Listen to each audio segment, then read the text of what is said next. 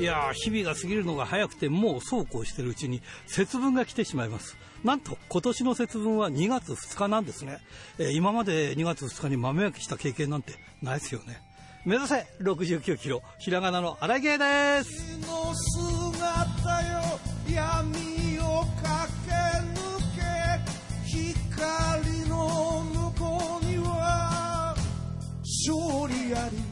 え2月2日の節分って何 ?126 年ぶり ?4 年ぶり ?124 年ぶりだそうですよ。まあそんな ご時世ですけどね、まあちょっとコロナがあって、最近あのリモートで仕事する機会が増えてましてね、えー、大体街中のネットカフェでを使うことが多いんですが、まあ自分のパソコンを持ち込んでやるんですけど、まあそのネカフェはね、大体こう飲み物ただでしょ？ソフトクリームもタダでしょ？昼過ぎにはね、おにぎりもタダでありますからね。まあ、おにぎりはいいんですけど、ついつい甘い飲み物とかね、ソフトクリーム食べちゃうんですよ。何が目指せ69キロだって言うんだよね。体に悪いっすよ。いやー、どうしましょう。ということで、まあ、今週も元気に張り切ってまいりましょう。まずはこちらからです。自分が悪いんだよね。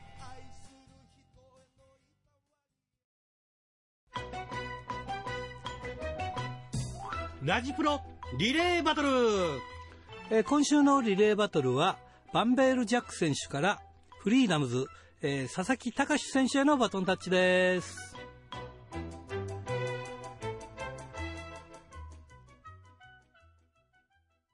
さあ、今日のゲストはこの方です。佐々木隆選手です。こんばんは。はい、こんばんは。よろしくお願いします。よろしくお願いします。なんか、はい、あの、コロナも、こう、緩やかになったと思ったら、また、なんかいろいろあって、そうですね。もうイベント関係、みんななんか早く始めて、早く終わるみたいな感じですけど、そうですね。はい。フリーダムズは、どう、どうなんですか、そ、ね,、の辺は。あの、まあ、飲食とはまた違うので、あはい。まあ、どうしても8時きっかりには終わらせろって雰囲気ではないんですけど、はいはい、まあ、でも、でもやっぱり、あの早く終わるに越したことはない感じでもあるので、うんはい、あのまあ、でもかといって、平日大会とか、試合開始時間を極端に早めてしまうと、今度、チケット買ったお客様が前半戦見れないってこともあるので、うんはい、はい、で極力試合開始時間はあまり前倒しにしないようにしつつ、はい、でもかつこうあの試合のボリュームで物足りなさを感じないことがないように、なんかいろいろ工夫しながらですね。はい、難しいよね、はい。この間はちょあの1月の新木場大会は、うん、本当直前の直前で、はい、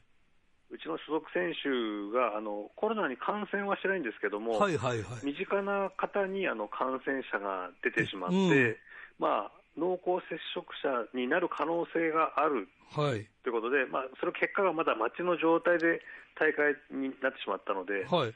もうや2人いたんですけど、2人とも休ませたんですね。あはいはい。はい、なので、全5試合やったものが全4試合になってしまったんです。で試合数が減ってしまったお詫びとして、はい、えー、その全試合、4試合とも試合が始まる前にあの選手がそれぞれ入場して、リングに揃ったら、東西南北四方四方に向かって、記念撮影タイムを作ったんですね。はい、あのタイトルマッチとかよくベルト持って、ねはい、レフェリーが真ん中にいて、両サイド赤コーナー、青コーナーの選手が立ったりするじゃないですか。はいはい。はい、タイトルマッチは一つもなかったんですけど、はい、同じような記念撮影を東西南北4方に向かって全部やったんですよ。ああ、じゃあみんな喜んだでしょ全4試合。はい。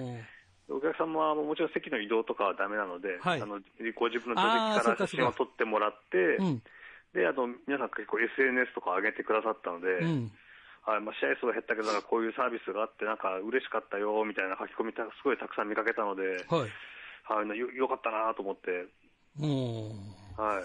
大変だね、でもね、いろんなことでね。まあでも本当、そういうで、それでも足を運びたいっていうファンの方々にすごいやっぱ支えられてるので、うん、あのコロナ禍になって、はい、今までももちろん思ってましたけど、はい、コロナ禍になってやっぱ思うようにでは興行ができない、思うようにお客さんを集めれないっていう状況の中、やっぱり足を運んでくださるお客様の一人一人の本当、ありがたみっていうか、そういうのは本当に以前に比べたら、もう何倍にも感じるようになりましたね。ああ、なるほどね。はい。2月9日、後楽園ホール大会があるということで。そうですね、はい、ね、この辺もちょっと気合い入れて、これやっぱりあの入場はやっぱり制限されてるんですか？客様は、あの、もともとの、あの、観客制限がある部分の半分以下ですね。うん、ああ、そうなんですか。はい、までしか、あの席を間引きした状態で、うん、はい、今までたらもう最大1600、700人とか入れてたものを、今はちょっと700ちょっとしか入れれないので、はい、もうそれはもう後楽園ホールで決められたルールなので、それに従わないと、やっぱ興行させてもらえないので、大変ですね、はい、それはもう全団体、今それに従って、その通りにやってますね。ホール使用量は変わらず。使用量はまあ、気持ち下げてくれてますけど、気持ち、はい。ねはい、いや、どこも大変だよなっていう感じ、ね、いや、大変です。後楽園ホールさんだっても何ヶ月もあの興行が一回も入らないっていう月を経験した上での今、はい、やっと再開なんで、はい、後楽園ホールも本当大変な思いをしたと思います。ねえ、でも外国人選手なんかこっち来てた、例えばビオレント・ジャックなんかは、はい、もう帰れないわけでしょ、帰れないっていうか、彼に関して言えば帰る気がないので。帰る気がないからいいのはい。もうずっと日本にいて、日本であの僕がずっとビザを更新し続けてるので。なるほどね。はい。向こうに帰る気がないんでいいんですけど、逆にメキシコとかアメリカにいて、うん、日本に行きたいって思ってた選手たちが行けなくて、今、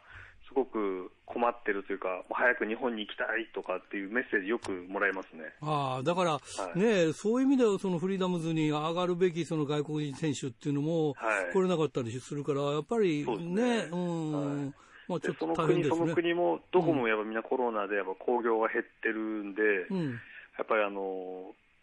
まあ、日本に来たからってすごく稼げるわけじゃないですけど、はい、やはりメキシコとかに比べれば日本の方が全然やっぱりお金にあるので、うんはい、そういう意味でも今、生活が大変なんだっていうのを言ってくる選手も結構いますね。なるほどね。はい、本当なんとかしてやりたいんですけど、うん、はい、もうちょっと今呼んであげないで呼んであげれないから、もうお前のマスクだけでもいいから、日本に送ってこいって言ってる、ね、買ってやるからって言ってるんですけど、はい、でもそれもまた届かないですね、まだ。なるほどね。はい、さあ、今、フリーダムスには、まあ、はい、作田選手、植木選手が上がって、あ出てますね、はい。ねえー、まあ、伸び伸びと、逆に作田選手なんかは、フリーダムズのが合ってるんじゃないかと思うような、まあ、本人も、本人も言ってるけど、伸び伸びなんかやりたい放題やってくれてる感じですね。ねはい。一方、はいはい、はいこの間、その作田植木に、あの、武田正史が、はい。ちょっと合流しまして、はい。はい、ちょっと3人で今、ユニットを結成しまして、ちょっとまた厄介なチームができたなああ、ユニットになったんですか、これが。はい。ああ、もうこの、武田選手も思い切りがいいからな今、本当、まあ、去年は怪我とかも多かったですけど、本当コンディションも良くて、体もすごい絞れて、むちゃくちゃいい動きするんですよね。だからなんか、フリーダムズの、そのデスマッチにぴったりですよね、武田正史選手っていうのはね。はい。うんで、一方、この、さっき話したビオレント・ジャック選手は、この第二位に上がるという話で。はい、そうですね。はい。ね、はい、なんか、うん、うまいことなんかオファーが来て、一、回出たら、うん、なんか本人もその気になっちゃって、うん、なんか、意気当選に出たいって言い出したんで。はいはいはい。はい。まあでも彼も、やっぱりね、デスマッチをややりたくてずっと日本にいるわけなので、はいはいまあ、チャンスが広がってよかったんじゃないですかね。なるほどね。はい。だからまあまあ、もともとその、佐々木隆選手も第二方に上がってた、ずっとやってるから、はい、まあその辺のね、垣根は全然ないんでしょうけれども、はい、なんかね、一個生き生きして、こう、いいものが見れたら、また新しいものが見られるっていう感じですね。選手たちが本当、やりたいことを伸び伸びやれて、うん、それを見ているお客様たちがもう、すごく楽しく盛り上がってくれれば、もうそれがベストなので、うん、はい、まあ、本当、今、いい環境なんじゃないかなと思いますね。あと山下里奈選手、これすごいですよね。はい、今、はい、今ちょっともういろんなところで話題になってますけれども。いや、本当そうですね。男子の、はい、男子の中に入って試合して、はい。それもね、その、デスマッチというか。しかもそうですほぼ、ほぼ毎回デスマッチで、うん。デスマッチじゃない時とか、はい。試合終わって控室帰ってくると、はい。まあ控室僕もちろん別なんですけど、はい。あの、声でけえんで、でかいんで、はい。今日はなんかデスマッチじゃないから、なんか血流さなかったな、やった気しねえなとか言いながら帰ってくるんですよ。本当ですか？そんな女子選手、この世にいるかなと思って、ね、いやいやあいつぐらいだなと思います、すごいですね。だからちょっと今この、この人は台風の目っていうか、いろいろ注,、ね、注目の的になってますからね。はい、もういや今、今本当あの、ね、自分で言うの本当申し訳ないですけど、はい、今のフリーダムズは本当面白いと思います。ああ、そうですよね。こうやって見てもね。はい、はいで、まあ今、あの、チャンピオンは杉浦選手がはい、一応チャンピオンで、まあ、その辺はしっかり抑えてるっていうことになってるんでしょ、はい、彼の、まあ、僕も負けましたけど、数々の防衛戦がもうすべてベストバウト級の試合を本当連発した上で、はい、でもう過去にベルトを持ってたような諸先輩方を次々と撃破しているので、うんうん、次がまあ、今まで多分初めてじゃないですかね、今度その2月9日、作田と周期戦っていうのが、はい多分自分よりも年齢もキャリアも下の選手とやる防衛戦、多分初だと思うんですよ。なるほど。はい。今までは本当、デスマッチキャリアも、プロレスのキャリアも年齢も全部上の人とばっかりやってきたんで、はい。はい。で、今度初めて自分より下の選手とやる。しかも他団体で生まれ育った選手とやるっていう意味で、うん、はい、ここはまた正念場かなと思いますね。うん、そうですね。はい、まあ、北海道にもね、ぜひ来ていただきたいんですけど、こんなご時世だからね。いや、ほ当に行きたいです。今、今このもう最高に面白いフリーダムと、ね、本当札幌の皆さんに見せたいですね。まあ、前回ねす、すごい面白かったんで、はい、またって期待してたんだけど、やっぱりまあ、どこの団体もそうですけど、はい、来れませんわね。そうです。昨年はあの9月に予定したんですけど、うん、まあ、会場側から、ね、あのやめてくださいというご連絡をいただいてしまって、ね、今年もちょっとまあ、ちょっと落ち着いたから行こうかなって思い始めたぐらいにまた緊急事態宣言が出てしまってるので、ちょっと今、また北海道に行くタイミングを今、完全に見失ってしまっている状態ですね。そうですね。行きたいのはもう、もういつでも飛んでいきたいです、今すぐにでも。そうですね。まあ、会場もね、はい、大変だと思うんですよね。まあ、新たに会場探しとかいろんな、ね、会場問題は、はい。前回はその、あそこ、えっと、ことに、コンカリーニョでやりましたけど、はいはい、ただ、もしこれで、あの、うん座席数制限でまだ間引きしてやってくれって話になったら、ただでさえ集客制限あまりない、広くないところで、さらにその半分ってなったら、それこそ北海道までまたみんなで遠征費とかを考えたら、ちょっと、どうしたら収支が合うもんかなっていうのが、本当、ちょっと今、もうそれも見えないですね。やっぱりちょっと、いろいろ考えて、ぜひぜひ、はい、えー、まあね。どっかいいとこはまた新たにあればって感じですね。そうですね。はい。ということで、えー、非常に今、ノリに乗っているという、はい、えー、フリーダムズでございますが、はい、えー、最後になります、次の方を紹介していただきたいんですが。はい、そうですね。そう、次はですね、うん、あのー、まあ、先ほど話にもちらっと出ました、現キングオブフリーダムワールドチャンピオンシップ保持者、杉浦徹を、ああ紹介しようかなとわかりました。ありがとうございます。はい、楽しみにしております。はい、えー、それでは本当に最後になります。全国のファンの皆さんにメッセージをお願いします。はい。えー、まあ先ほども言いましたけど、今本当にフリーダムズは、あの、いろんな選手がどんどんリングに上がってきて、どの試合も熱を帯びていて、今本当に最高に面白い状態だと思います。これは本当にもう代表自らも胸を張って言えるので、本当それを今、このコロナ禍の中、本当どこまで皆様にね、生で、ライブでお見せできるかちょっとわからないんですけど、でも本当にこの今の面白いフリーダムズを本当に肌で体感してもらいたいと思いますので、ぜひそれを皆さん楽しみに、えー、待っていてください。必ず皆さんのもとに、えー、ライブでお届けに行きます。よろしくお願いします。うー、バカ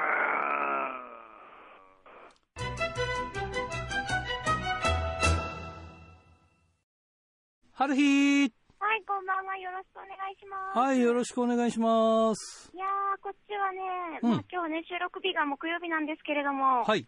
寒くて寒くて。寒い？はい、日中、まあ、気温多分1度くらい。ああ。でしたけれども、ね、札幌の方に言ったら、ね、氷点下はどうなんだって言われちゃいますけど。いやいやいやいや、はい、札幌っていうか、こっちの方はね、割と暖かいですよ。でうん、なんかね、うん。まあ今日は、そうそう、うん、どうだろうかなっていうか、まあ、うん。まあ一度なら寒いよね。札幌、あの、東京の方はね。そうですね。まあ今がね、ちょうど、まあどの地域もそうですけれども、うん、寒さの底なので、ああ。そうそう、1月の終わりからね、うん、2月の頭くらいが寒いって言われてるから。あ、やったあとはじゃあ。乗り越えれば。乗り越えればいいだけですね。暦の上でも春は近づいてますからね。ね。そう、立春超えたらね。うん、節分終わったらもう春だ。そうですよ。しかも今年は節分が、うん。百何十年ぶりに。そうだよね。2月2日になるので。そうだよね。うん。うん。で、恵方巻きもだから多分2月2日に食べるんだよね。そうですね。うん、そうだよね。そういう季節の行事も。はい。かりと楽しみながら。そう、楽しみながら。ね。はい。楽しめてんのかな、みんな。大変だと思うけど。そういうとこきっちりやると、はい。なんかこう、自分が清らかな気持ちになるというか。はい。私は、あの、全然変わらずやってます。はい、ああ、わかりました。全く変わらずやってます、いろんなことを。はい。さん豆食べます？豆食べますよ。あ、年の数だけ？いや、それ無理だって言うけど、結構食べてしまうんだよね。あのね、北海道は落花生なんだよね。あの、か、殻に入ったやつね。はい。あれ巻いてもさ、あの、割ればき、綺麗じゃない？確かに。うん。で、でっかいからすぐ見つかるっていうのがあって、北海道なんかそういうの割と経済的っていうか、うん、落花生で巻くよ。いいですよね。だから普通の大豆とかだと、やっぱ巻いたやつを、みんながこう足ベタベタ踏んでるところに、そうだよね。巻いて拾って食べるどうなんだろうっていう。そうそうそうそう。のがあるから。でも落花生だからね、それ年の数だけ食べたら鼻血出ちゃうよ、きっと。言いますよね。ピーナッツね。ピーナッツね、いっぱい食べるとってね。そうそうそうそう。すごい、こう、エネルギーとか油分とかいろんなものあるからね。もう栄養の塊ですからね。そうそうそうそう。うん、でも美味しいから食べちゃうんだよ、ついついね。そうですね。今年はやるんでしょうか？公式な節分は。お家の中とかでね。ね自分たちでやる分にね。あそうだな。ステイホームの節分ですよ。じゃあコロナは外か。はい。鬼は外じゃなくて。コロコロナ外って、でも外に、はい、外に行ってもな、なくなれコロナとかだな。それならいいね。コロナ撲滅コロナっていう感じですね。はい。だと思いますが。はい。最近なんかあのはい、はい、リモートワークがね、今ね、皆さん。そうなの？結構多くなってる。はい。で、緊急事態宣言が出て、うん、正直なこと言うと、うん1回目はもう人がガッと電車の中なんかも減ってね、うん、っていうのがあったんですが、うん、2回目の今回は、うん、そこまで動きはないかなっていう感じもあしてる。しております。それでもね、やっぱこう、私はなるべく家の中で過ごして、うん、で、お仕事場に行くときだけ感染予防しっかりしてっていう形を、うん、取ってるんですけど、私の場合は仕事は地方とか多いんで、はい、どうしても札幌でそのリモートをするんですけど、はいえー、うちよりもそのネットカフェ行ってリモートをすることが多いんですよ。うん、さっき、はい、さっきも言ったんですけど、ネットカフェ行くと飲み物ただ、食べ物もあるしって、ただのものがあるから、どんどんなんか体に悪いものいっぱい取っちゃってるんだよね。そっかそっか、ちなみにそのネットカフェというのは、はい。防音ですか？個室のあるところで、あの、その個室でやります。で、しゃ、ね、しゃべるんで、あの、うん、講義を、講義をしたりとか、うん、いろいろお話をしたりとかするんで。ってこと、音は大丈夫なんですか？音大丈夫。あの、ホテルの部屋のちっちゃいようなやつになってるから。そこまでしっかりしてればね。うん、まあ少しは聞こえるけど、うん、まあお互い、うんうん、お互いそういう使い方をするっていうのは、まあ暗黙の了解みたいなところがあるから。なるほどね。うん。大丈夫ですよ。私もあの、そう、もともと、うん。プロレスラー以外にもラジオのお仕事をさせてもらったりしてて、はい、で、ラジオ行く前に、うん、発声練習でカラオケボックスに行くことが多かったんですよ。はいはいはい、はい。はい。なんだけど、まあちょっと、外に出るのを減らすってなると、うん、そういうところも今はあまり行かないようにあなるほどね、してる。いまして、うんうん、カラオケはね、すごい個室ですし、私なんか一人で行くわけだから、うん、感染なんかほとんどないとは思うんですけど、はい、それでもね、自分の中のリモートワークで、うん、こう、家で練習をするっていうのも、ある意味リモートワークかなと思っていて、うん、なるほどね。その時にですね、はい、発声練習を、家でする。そう。はい。一番の問題はやっぱ騒音ですね。ああそうだよね。はい。うん、っていう時に、うん、今、あの、自分の声のボリュームを、うん70%下げてくれるっていうアイテムがあるのご存知ですか？知りません。あるんですよ。あ、そうなの？はい、あのね、歌えっとって言われてて、うん、雑貨屋さんに結構置いてあるんですけど、うんうん、で、うん、今ここに手元にあるんですが、はい、う形はね、うん、メガホンみたいな感じ、上が広がってる。になってて、そのメガホンの、うん、広がってる方の部分に自分の口を当てるんですよ、こうやって。はい。今当ててます。はあはあはい、逆だこんな感じで声がこもるんですけど、はい。でも今聞き取れるじゃないですか。はい、聞き取れます。ってことは今外してるんですが、はい。そんなに声のボリューム変わってないって思いますよね。うん。なんですけど、大きな声を出したときに、うん。すごい差が出るんです。なるほど。普通に出すと、あーくらいなんですけど、はい。この歌えとを使うと、うん。あー。あ、本当だ。全然違う。っていうふうに、うんうん。全体的に部屋に広がる音をこもらせてくれることによって、うん、なるほど。だからこれに、あの、これを使ってですね、私みたいに、うん、あの、発声練習をしてる人もいれば、歌えっとっていう名前の通り、うん、本来はカラオケの練習用のアイテムなので、なるほど。なんていう、こんな物理的なもので、なんというか、今ね、リモートワークだと、うん、こう、電波の状況を良くしたりとか、はい。あとは、なんだ、タブレットをね、うん、いいもの使うとか、うん、そういう、まあ、ななんていうんですか、その、えっ、ー、と、機械的な、うん、まあ、ものをこうバージョンアップしていくっていうリモートワークの、うん、こう家で過ごしやすくするっていうのが多いんですけど、うん、これなんか物理的なアイテムも、実は意外と使えるんだなっていう。なるほどね。ことが、はい。紙袋にさ、口当ててさ、はい、はい、で発声練習したら、音は？あれさん昔そうでした？いや、やったことないけどさ、多分。よくね、あの、声優さんがほら、枕に口当ててとか。酸欠になっちゃうよな。じゃあなんで今提案したんですか？いやいやいや、今、今考えたら酸欠になる。あ、枕にとかあるね。そうそうそう、俺は昔からね、そんなん言ってました。はい。発声練習はあんまりなんかそれで苦労したことはないなそうなんですね。なんかね、うん。うん、ラッキーっちゃラッキーだね。うん。苦情来たりしません？なんか、ちゃん、ちゃんとその、発声するとこで発声練習やってたから、うん、だからなんともなかったね。場所には恵まれてたってことですね。そう、そういうことですね。うん。うん、残念ながら、リヒテンシュタインのお城はね。ああ、そうだよね。はい。集合住宅なんで。自宅でやるとね、それは難しいよね。そうですね。うん。自宅で、あ、ま、ま、まとかさ、いろんななんかや やってね。豆、豆、豆とか。とかね、うん、そうそうそう。いろんなことできるんですよ、僕も。ちゃんと。はい。まあいいんですけど。そんな、いろいろね、俳優さんやられてましたからね。そうそうそうそう。はい。まあ、ということでですね、なかなか大変ですね。うん？工夫して過ごしてます。ああ、そうですね。まあ、そういうことなんで、はい、ぜひぜひ、あと少し、えー、あれだね、ワクチンが少し出回ると少しずつなんか動きができて変わってくると思うんで、うん、そこまで、はい、そこまでの我慢だと思います。頑張りましょう。頑張りましょう。ということで、来週もよろしくお願いします。はい。ドクターはい、どうも。今週もよろしくお願いします。はい、よろしくお願いします。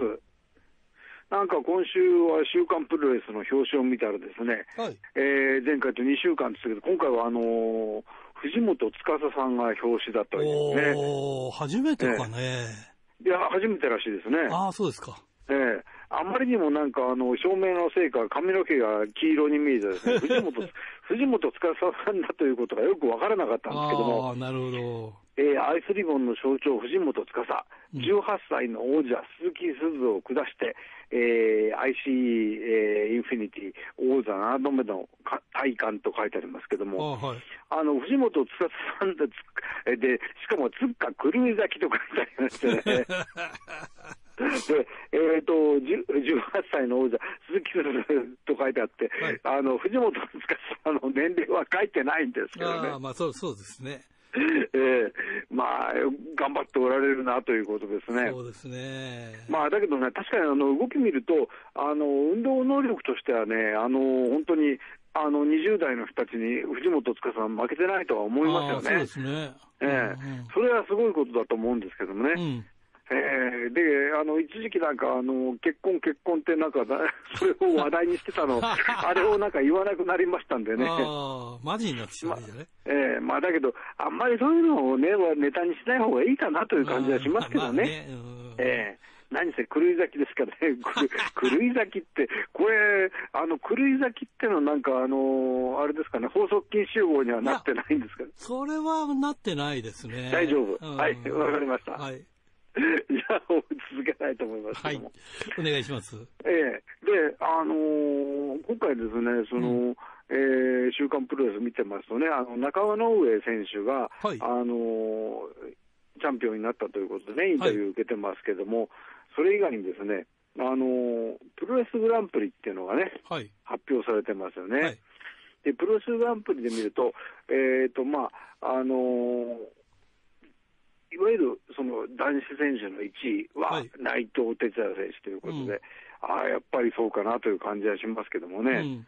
で、女子プロレスグランプリがジュリアっていうのは、あれ、あの、シュープロの読者としてもそうなのかいっていう感じがしましたけどね。なるほどね。ええー、まあ、2位、よしこ、3位、林下歌美というね。意外となんか、あの、なんて言うんでしょうかね、その、えー、東京スポーツの方と変わらないんじゃないの？って感じがしましたけどね。シュープロらしさがないですかね。まあ、えー、じゃあ、若干、その、あのー、ランキングの下の方にですね、うん、あの、週刊プロレスらしいというかですね、うん、あのこれがあの本当の民意じゃないかっていうのが見えたのは、うん、えー、9位に山下里奈っていうね、ね10位ラム会長ってラム会長ね。そりゃ知ってる人、知らない人いっぱいいるよね。やっぱりあの、例えば東京圏の方じゃない方、なかなか見られませんからね。生で見られないよね、えー、ラム会長ね。そうそういう意味ではなかなかあの見たことがないと投票しようがないよっていう感じはあると思うんですよね。うんうんえー、昔はね、なんか小学生くらいだったから。いや、そうですよ。ねそのぐらいからやってたよね、ラム会長ってね。はい、はい、はい。そういう意味ではね、やっぱり昔から見てる方は、あの、今のラム会長成長したなという感じがあるかもしれませんけどね。そうそうそうはいはい。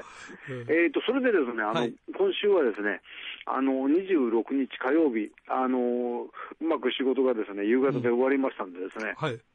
あの、久しぶりにバサラ、の大会を見に行ってきました。はいはいはい、でこれはまあ、あのー、関根隆一選手がですね、はい、あのまあ、えっ、ー、と、休業間近ということで、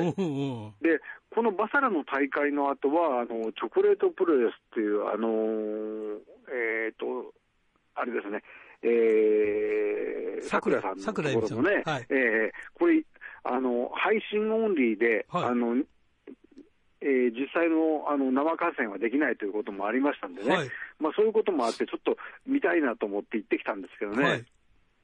まあ、あのお客さんの熱気はね、相変わらずありましたけれどもね、なんか、はい、あのちょっとどう反応していいのか、あのタッグ、あの8人タッグマッチだったんですけどね、はい、あの同じチームを組んだあの SOS の2人がですね、はい、いや、もう本当にいなくなっちゃうのが困ったなーって、なんか涙ぐんだりしてですね、はい、あのするところをですね、あの相手チームのあの勇選手がですね、いや、違う、引退じゃないっていうふうなって言ったりとかしてますね、はい、まあそういう感じで、ちょっとこの先が、まあ、どういう形になるかっていうのはよくわかんないところがありましたけれどもね、あの皆さんにその歓迎しながらね、あのまああの休業、また必ず戻ってきてくれよというような感じがありましてね、あの温かい感じで送られた感じの試合でしたけれどもね。なるほどね。えー、まあ、なんか関根選手がなんかあの一部ではなんかナーバスになってるみたいな話をしてましたけどね。だってあれですよね、あのまあ、あの発表されたことがどうか、あの本当かどうか、あの100%本当かどうかって分からないところもあるんですけれども、はい、あのまあ、そういうね、あの精神的な問題とかで、あの一時休業するって言ってるのに、あの SOS の2人だとか、あもうやめちゃうんだ、困ったなってリング上で言うもんですからね、言うんじゃないよっていう感じだったのかもしれないですけどね。ねなるほど、ね、えー、まあね、できればあのえー、試合が終わってからちょっと顔だけでも合わせればなと思ったんですけどもね、うんうん、なかなかその売店にも出てこなかったりなんかしまして、結局は会津じまいで、あの真相は聞けずじまいだったんですけどもね。ね。えーあと、まあ、ちなみにこの大会のメインイベントは、はい、えー、塚本匠対、えー、久保選手というね、タイトルマッチ。これもね、あの、あの久保さんってですね、まあ、あの以前もお話したことがあるように、もともとは、その日本デビューというよりは、自費でメキシコのインディに渡って、うんはい、えー、デビューしたという、ね、ところがありますんでね、はい、それでどういう試合を見せるかとちょっと気になってたんですけども、あのー、メキシコ流のですのそのジャベ中心のですね、うん、あの意外なあのグラウンド中心の展開になりましてね。ええあのちょっとなかなか見応えのある試合で、はい、まあ、これがね、来週以降のその、えー、週プロでどういうふうに取り上げられるか、ちょっと気になるんですけども、うん、あのなんというか、僕、まあ、久保さんの試合、そんなにはたくさん見てないですけども、うん、あのベストバウトと言っていいようなね、面白い試合でしたよ。ええ。それもね、やっぱりあの、あのなんていうかな、そのメキシコ流のそのメキシコ、メキシカンって言うと、やっぱりね、あの空中技ということをまず第一に言われるかと思うんですけどもね、あのメキシコ流のいわゆる関節技、ジャブですね、うんうん、大中心のその、えー、ねちっこい展開のあのメメキシカンプロレスっていうのはね、なかなか見られないところがありますんでね、ね。もしこれが、あの動画であの見られる機会があれば、ちょっとリスナーの皆さんも見ていただきたいかなという感じがしますけどね。昔、あの T2P がドラゴンゲートでこう、ね、上陸したときに、ジャベが、はいはい、ジャベがみんな使い手ですごかったですね。はいはい、あね。あの時にジャベって言葉がね、みんな、ね、そう、ジャベってね、ジャベって知らなかったですからね、うん、そうそう、えー、そういう言葉をね、みんな知ったってところもありますけどね。はいはいはいまあ、そういった試合もね、うん、ありつつも、なかなかその、えー、見応えのある、えー、バサラの大会でしたけどね。はい、はいえー、それでですね、バサラといえばですね、あのー、今回その大会であの姿を見ましたけど、阿部文則選手。はい。えー、まあ、あの、大日本ファンの皆さんご存知かと思いますけどもね、うん、阿部文則選手と、その、えー、野村拓こと野村拓也選手のチームですね、はい、えー、アストロモーツ。で、えー、あれなんですよね、まあ、改めてこのチーム考えてみますとね、うん、えー、例えばその安倍文則選手は、そのバトラーズというか、いわゆるバチバチですよね。はいで、これに憧れてプロレスラーになったと言ってるんですけども、で、だけども、なんて言うんでしょう、あの、もちろんバトラーズの入門じゃないんですよね。はいで、しかも、あの、バトラーズとしては、かなりなんというか、あの、なんていうんでしょうね、ねじれたというかね、はいはい、あの、隅っこの方というか、はい、なんていうんでしょうかね、えー、まあ、つまりは澤、澤選手ですよね。うん、そうです、そうです。の直系ということになるわけですね。ねうん、だから、あの、例えば、あの、石川選手とかですね、はい、あの、池田選手とかっていうのは、バトラーズの直系とはまたちょっと違うと。そうですね。言うと、まあ、なんて言うんでしょうかね、かなりひねくれたというかね、はい、そういったところがあると思うんですよね。うん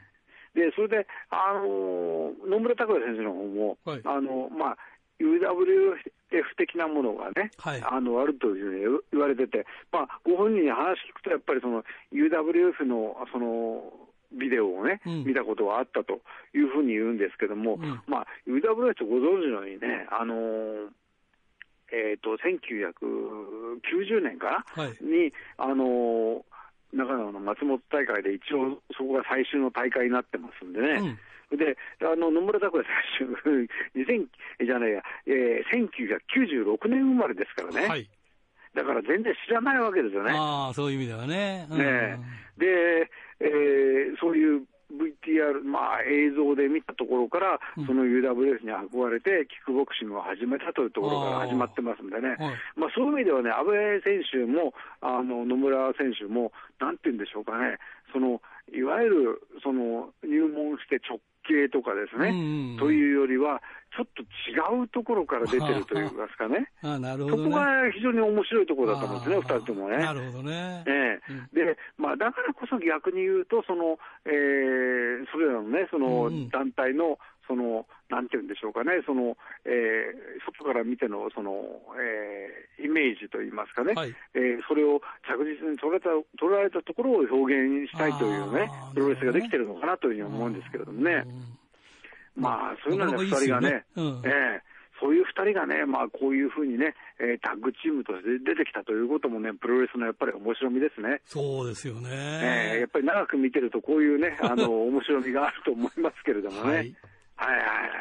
ということで、えー、はい、また一つ来週もよろしくお願いしたいと思います。はいはい、この二人注目していきたいと思いますけどね。はい。それまた来週よろしくお願いします。はい、よろしくお願いします。おはがき、ルチャリブレはい、えー、そろそろ、あのー、年賀のプレゼントが届いてるみたいで、皆さんからなかなか好評のお便りをいただいております。ありがとうございます。はい、えー、それではこれ、えー、ユフツ軍の岡崎隆則君からですね。えー、さて、1月31日はジャイアント馬場さんの23回忌です。えー、追悼の意味を込めて、えー、仕事場の薬局内に、えー、馬場さんコーナーを作り、16問レプリカシューズ、NWA チャンピオンベルト、えー、実仕様のネクタイ。あ、すごいな馬場さんの描いたハワイの絵を飾っています。えー、懐かし、懐かしがって見る人も多く、亡き馬場さんを忍んでいます。ということで、彼はあれなんだよね。えー、薬剤師さんなんだよね。一度会ったことがある。一度っていうか何回か会ったことがあります。えー、清田区の金崎正史君からですね、勇選手やりましたね。ヘッドロックでギブアップとは、えー、かっこよすぎます。次の防衛戦も楽しみです。ということでね。そうですね。痛みが伝わるプロレスというのでしょうか。はい。えー、と、豊田勲君、白石区ですね。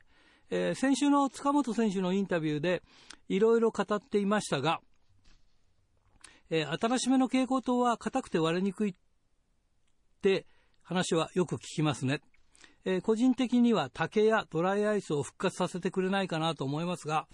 えー、ダメージの割に痛みが伝わらないからダメなんだろうなということでね、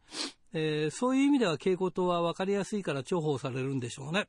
えー、今週放送されるであろうインタビューの続きも楽しみですと。あごめんなさい。あの、今週の放送は来週回しになりました。今週急遽ですね、一関社が、えー、急遽、あの、割り込んできましたので、えー、一関社の、えー、馬場さん話ということになりますんで、よろしくお願いします。えー、これは富山県、ラジオネーム高木和彦君からですね、えー、シーマが全日本プロレスの、えー、全日本ジュニアのベルトに挑戦表明。いやー、シーマがジュニアのベルトに挑戦するとは意外だったな。しかし、シーマは3月の01、両国大会では田中将人の世界ヘビーにも挑戦。えー、この何年もシングルの動きが全くなかったシーマが、えー、連続でシングルのベルトに絡むのは意外だなということで、まあね、えー、いろいろと頑張んないとやっぱりね、埋没しちゃうから、やっぱりシーマも一生懸命頑張るんかな。はい。えー、これは、ラジオネーム、小樽の黒潮太郎さんからですね、えー、すすきののラフィアの跡地に2023年頃、新しいビルが完成予定で、えー、商業施設やホテルが入居するらしいですが、えー、普段は催事やイベントスペースとして利用し、えー、そしてプロレス工業もできる多目的ホールがあると最高ですね。ということで、まあ、場所がいいからね、そういうのがあると本当に嬉しいよね。ぜひぜひ作ってくれないかなと思います。えー、それからこれ、小樽のラジオネーム、タルコスネークメガネ君からですね、えー、25日のマーベルス新木場大会で、えー、欠場していた響がメインの試合中に拡声器を持って乱入し、えー、試合をノーコンテストにして、挙句の果てに団体や個人の選手たちに対して、えー、不満や罵声を浴びせて去っていくという意味不明な行動を起こし、えー、他のマーベラスの選手たちは皆怒りや悲しみ、えー、謎だというコメントを伝え、え、翌日には響本人のツイッターで、え、謝罪文が挙げられていたのですが、果たしてこれからどうなっていくのか、謎と心配でたまらないですね、ということでね。まあそういうことが起きてるということなんだね。えー、それから、千歳の大和武さんから、1月16日ののは横浜大会で平成のテロリストこと村上和成選手がラフプレーで勝利しましたが、23日の大阪大会では GHC ナショナル選手選手権王者の健王選手が村上選手に勝利して4度目の防衛に成功しました。今回の戦いは気持ちよく見応えがありましたということでね。まあよかったね。ということで、おはがきルチャリブレでした。さあ、今日のゲストは、あ実は、えー、塚本匠選手の2週目だったんですが、急遽ですね、えー、一関社にバトンタッチということで、えー、塚本選手は来週にお願いするということで、よろしくお願いします。えー、一関社、こんばんは。こんばんは。よろしくお願いします。よろしくお願いします。久しぶりだね。すいません、塚本選手の番なので。いやいやいや、大丈夫、大丈夫。ちょっと急遽あの、馬場さんの方が出ることになりまして、はい。馬場さんの追悼興行もあるということで、そうなんです。あの、日にちが迫ってるということで。えー、あの、はい、2月4日に、あの馬場さんの23回忌、まあ、命日は1月31日なんですけれども、はい。はい、あの2月4日っていう日に、あのまあ、要は、えー、昔、馬場対ハンセンのあの東京体育館の試合があった日が、まあ、2月4日っていうタイミングなんですけれども、まあ、その日に合わせてちょっと23回忌の中途講義をやるということになって、はい、えーとまあ、実質5試合なんですけれども、はい、あのメーベンとは武藤選手が出たりとか、はい、えー、あと、まあ、あの全日本馬場さんにゆかりのある淵選手とか、うん、あの越中選手とか、大森選手とか菊池君とかも出るんですけども、はいはい、まあえー、いろんな選手出てもらって、まあ、なかなかもう馬場さんにゆかりのある選手って少なくなってるんですが、はい。まあ、その中で、えっと、23回忌をしのぼうという、そういう興行をやります。なるほどね。はいえ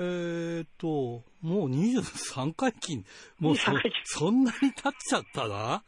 だまあ亡くなって22年なんで、まああのー、なんていうんですか、ラジプロをお聞きの方で、もう馬場さんのリアルタイムに見たことがないっていう若いね、ファンの方もいるいるよね。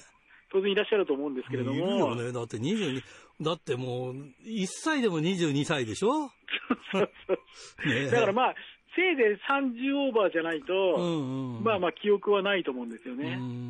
あの昔、馬場さんと1回だけトークショーやらせてもらって、えー、でそのテープが、これはオンエアしていいですかって言ったら、いや、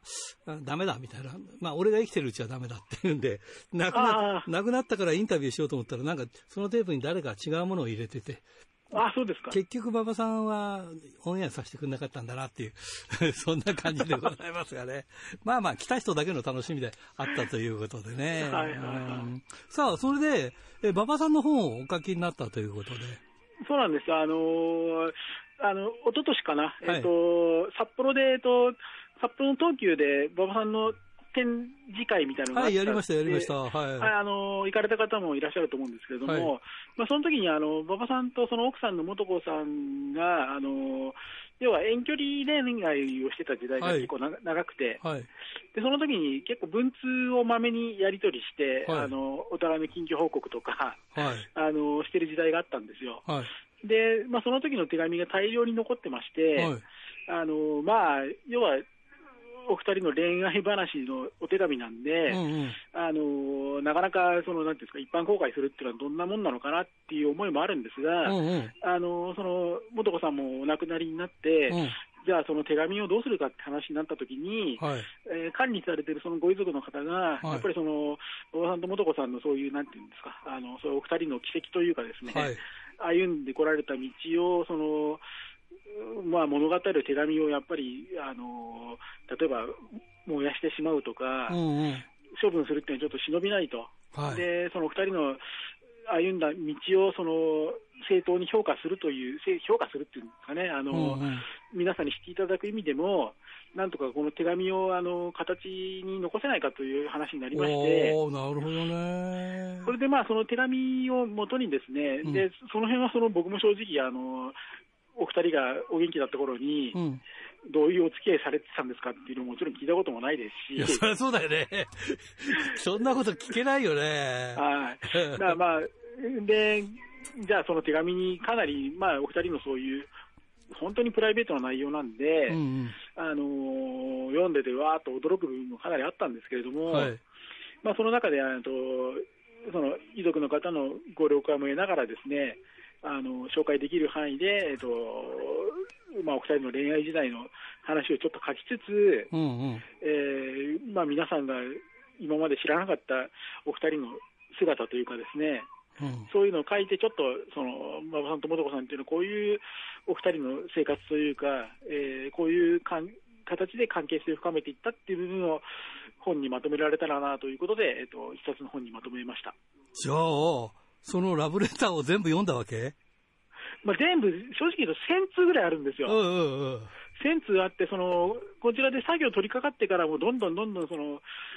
その、まあ、なんですか、えーと、手紙を、はい、とかいろんなものがある場所からどんどん出てきてて、はい、正直全部は読めなかったんですけれども、まあ、その中でもでき可能な範囲全部読みまして、まあその中でそのお二人のそういう気持ちがあの揺れ動く様というかですね、まあ、お二人の中では結婚しようっていうのは、かなり早い時期からお付き合い始めた頃からあったんですけれども、うんはい、その素子さんのご両親の方でやっぱりちょっと反対があってですね、はい、なかなかその、順風満帆にはいかなかったんですよ。はいはい、で、そのなんで順風満帆にいかなかったのかっていうあたりもですね、うんうんうん、あの今回の手紙を通じて、ああ、そういうことだったのねっていうのが分かる部分もあってですね、ああ、なるほどなという形で、えっと、どんどん文章は進んでいくんですけども。まあそうすると、ジャイアント馬場って部分もあるけれども、え人間馬場翔平とか、そうです、そうです。馬場素子さんとかって、そういう感じな部分もあるということですよね。そうですね。本当に何でも男と女の恋愛物語っていう部分なので、うんうん、そこの手紙のやり取りはですね、うん、それで、あの、まあ、素子さんをご存知の方は、素子さんのイメージっていうのはあると思うんですけれども、はいはい。かなりなんていうんですか、あのちょっと厳しい部分とか、そうそうもうガミガミ言うっていうイメージがあると思うんですけれども、うんはい、まあ、そういう雰囲気の手紙も、なんですか、馬場さんに対してあの、もっと手紙ちょうだいとかですね、うんうん、そういうところで怒ったりとか、そういうところもあのあってですね、あのなかなかうなずける部分、あさもありなんていう部分と、うんうん、やっぱり女性らしい、その可愛らしい一面とかですね、はい、まあまあ、それはあの言っちゃえば、まあ、お二人のそういう結婚に至るまでの甘い物語なので、うん、まあ、びっくりされるところもあると思うんですが、はい、あのまあ、いわゆる普通の恋愛をされてたんだなっていう、まあ、その中でそのプロレスラーであったり、ご両親の反対があったり、素子さんがアメリカに逃避行したりとかですね、いろいろあるんですけれども、はいはいはい、それちょっとあのお二人の関係ならではっていう部分があるんですが、あのまあ、その辺を、まあ、一つの、なんていうんですかね、大げさに言っちゃうと歴史の史実として、一つ形として残しておきたいなっていうご遺族の意向もあって、なるほど。それであの本のタイトルも、どうしようかな、何にしようかなっていうのを編集者の人とかとも相談したんですが、はい、あの誰も知らなかったジャイアント馬場という本のタイトルになって、まあ、知らない今まで世にで表に出てこなかった話がかなり載ってます。これは、ということはね、はい、あのプロレスファンじゃなくても読めますよね、そういう意味ではね。プロレスファン以外の方に向けてっていうのがまず大前提にあって、なるほど。でその遺品の中にですね、はい、あの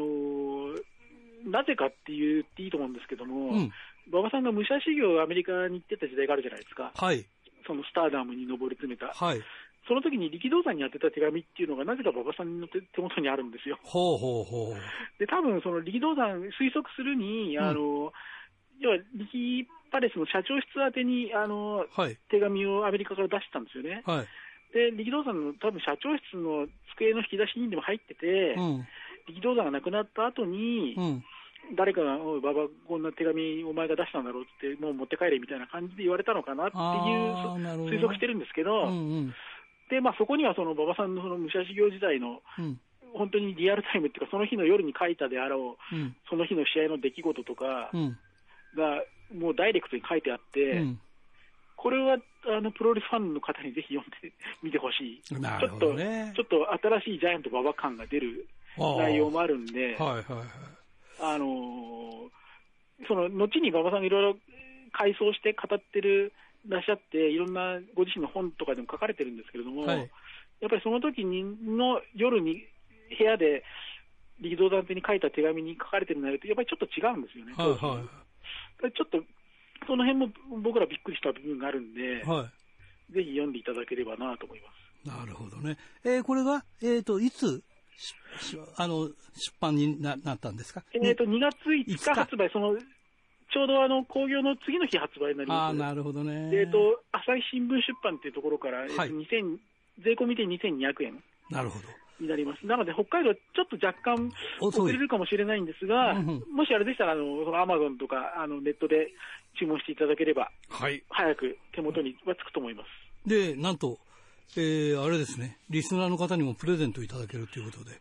はい、あのささやかに、まあ、3冊なんですけれども、はい、あのぜひあの読みたいという方、応募していただいて、はい、あの当たったらぜひ読んでくださいという。あの、どうですか？人の、人の手紙っていうか、ラブレターを覗きながら書いたっていうのは、こんな経験はないでしょ、今まで。いや、ないです、ないです。ないよね。あで、これも、あの、やっぱり、そのご遺族の意向があっての話なんで、うんまあ、そうだよね。僕がやってください、やってくださいっていう話でもなかったんで、うんうんでかなりやっぱり、まあ、正直どんなもんなのかな、やっていいのかなっていう部分もあるんですが、うん、やっぱりその、馬場さんと素子さんのそういう、なんていうんですかね、あのやっぱり公のパブリックイメージとは違う、馬、う、場、ん、さんと素子さんの実像というかですね、そういうのって、やっぱり一つ、形にしておくべきものなのかなっていう、ね、やっぱりかなり誤解されてる部分もあるじゃないですか、誤解されたり。わかるわかる例えば、まあ、言っちゃうと、昔、馬場さんが健在の頃に、うん、その馬場さんってもしかして女性に興味ないんじゃないのみたいな話が、そう言ってたよね。ゴシップであったじゃないですか、いろいろ。ありました、ありました。でも手紙読むと全くそんなことはないよっていう話なので。食されますね。はい。だそういう部分もちょっと当時を知ってる人にアピールしたいなっていう僕の思いもあったので。なるほどね。はい、ちょっと話変わるんですけど、ね。えー、つい最近知ったんですけど、あの向田邦子さんっていう脚本家、あのもう亡くなった直木賞作家ですね、えー、あの方は結婚してないんだけど、まあ、いわゆる不倫みたいな感じで付き合ってて、はい、その時、えー、その時の手紙が残っててで、えー、それがやっぱり編集者の方がその本にするしないで迷って、はいはいはい、最後はオープンにして、えー、出したんで、まあ、まあ、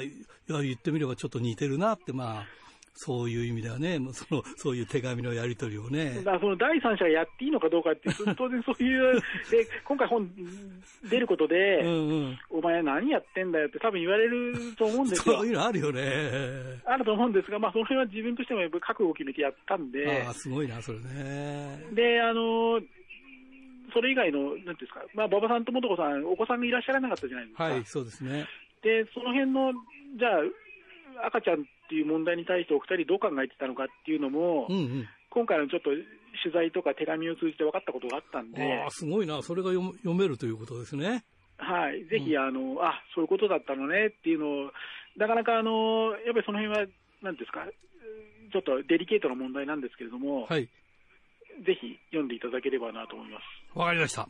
えー、ということで、えー、2月4日ですね、馬場さんの20、23回忌。はい、試合は4日で、はい、で、5日に本が出るということで、はい。えー、誰も知らなかったジャイアント馬場ということでね。誰も知らはい。はい。ということで、えー、最後になります、全国のファンの皆さんにメッセージをお願いします。あの、23回忌ということで、あの、馬場さんのイベントは、多分、今回でこういう形でやるのは最後になるみたいなんですけれども、で、なかなか馬場さんっていうものが風化しつつあると思うんですが、あの自分も及ばずながらですね、あの馬場さんの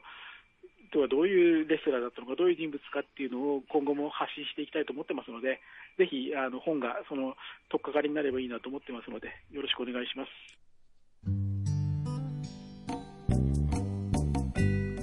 さて、先週のプレゼントの当選者を発表しましょう。えー、先週のプレゼントは回転寿司クリッパーと、えー、回転寿司春楽のお食事券。3000分を5名様にということでした、えー、当選したのは苫小牧市ラジオネームフライングトマチョップさん。他4名様でやっておりました。おめでとうございます。さて今週のプレゼントは苫小牧白尾院店舗を持つ、えー、回転寿司クリッパーと、